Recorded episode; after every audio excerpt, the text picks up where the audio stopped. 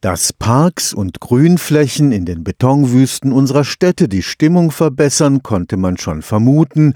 Jetzt ist es wissenschaftlich bewiesen. Eine Untersuchung am Karlsruher Institut für Technologie zeigt sogar, dass Menschen, die zu Depressionen neigen, besonders stark auf das städtische Grün reagieren. Mit Pflanzen und Bäumen in der Stadt könnte unter Umständen sogar die Suizidrate gesenkt werden. Ein Ergebnis, das Stadtplaner interessieren dürfte, zumal die Zahl der in Großstädten lebenden Menschen kontinuierlich wächst.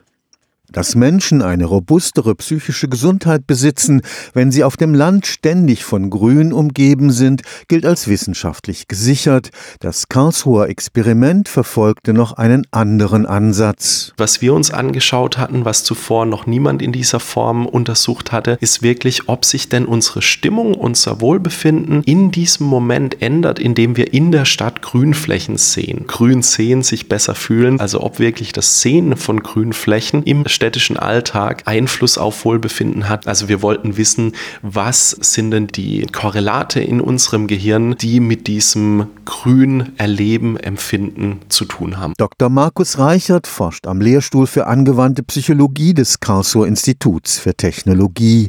Insgesamt 84 Personen wurden mit einem elektronischen Tagebuch losgeschickt, in dem sie ihre Empfindungen protokollierten.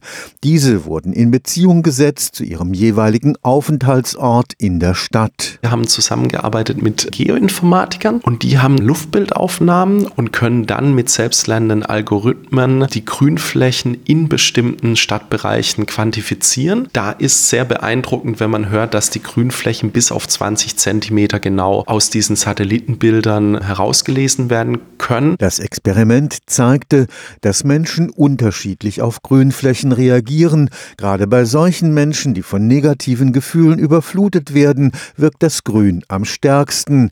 Deshalb die Empfehlung für die Stadtplaner. Dass Bäume pflanzen in der Stadt, auch wenn es nicht gleich ein ganzer Park ist, sondern dass schon wenig Grün in der Stadt allein durch kurzes gesehen werden ausreicht, um Wohlbefinden zu erhöhen und um psychische Gesundheit zu fördern, vielleicht auch psychischen Erkrankungen vorbeugen zu können. Da muss es nicht immer ein zweitägiger Ausflug in grünes Gebiet sein, sondern das kann schon mit wenig Grün funktionieren. Und zum anderen, dass eben genau in den Gegenden in der Stadt, wo das Risiko für psychiatrische Erkrankungen hoch sind, wo viele Menschen mit Erkrankungen leben und dort, wo es bisher wenig Grün gibt, dass es vor allem dort helfen kann. Der Wissenschaftler ist überzeugt, dass die Bedeutung des städtischen Grüns in Zukunft noch zunehmen wird. Wir haben gerade die Grenze überschritten, wo mehr Menschen in der Stadt leben als auf dem Land. Und bis 2050 geht man davon aus, dass es zwei Drittel der Menschheit sein wird, die sich in Städten kumuliert. Wenn man dann hört, in den ersten 15 Jahren in der Stadt im Vergleich zum Land aufwachsen, erhöhtes Schizophrenierisiko um das Dreifache. Da muss man sich schon fragen, wie kann man präventiv präventiv psychischen Erkrankungen entgegenwirken. Und da denken wir gezeigt zu haben, dass Grünflächen da, innerstädtische Grünflächen eine herausragende Möglichkeit sind, um Prävention zu betreiben. Stefan Fuchs, Karlsruher Institut für Technologie.